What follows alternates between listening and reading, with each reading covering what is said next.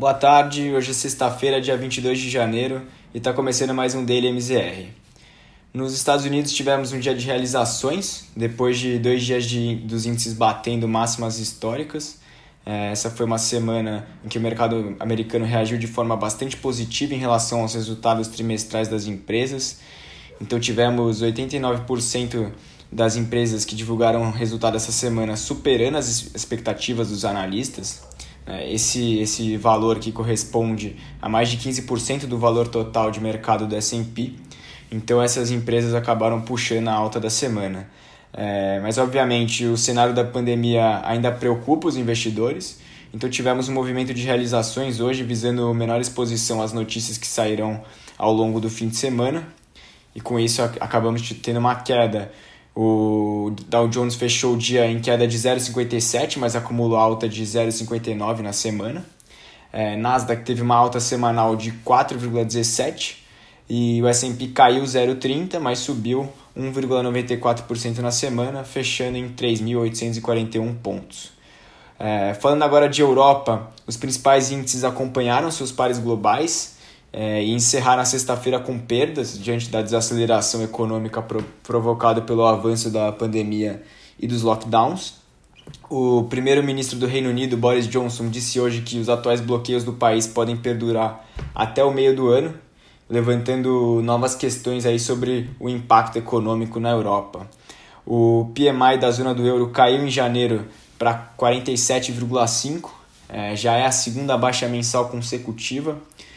E ontem o Banco Central Europeu alertou que a zona do euro pode estar caminhando para uma recessão dupla, caso os lockdowns se tornem aí mais duradouros. No acumulado da semana, os principais índices europeus fecharam com uma ligeira alta. O índice Stock 600 encerrou o dia com queda de 0,57 aos 408,54 pontos e andou praticamente de lado na semana.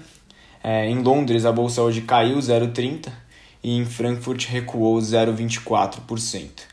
É, vindo agora para o Brasil, o Ibovespa fechou em queda nessa semana de 0,80, é, encerrando o dia aos 117.380 pontos e tivemos um pregão com volume financeiro negociado de 30,23 bilhões de reais.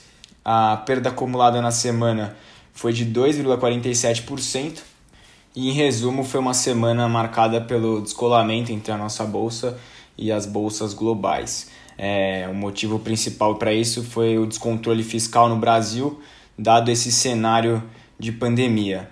É, hoje, Dória anunciou que algumas medidas é, mais rígidas para conter o avanço da Covid-19 vão ser impostas no, no estado de São Paulo.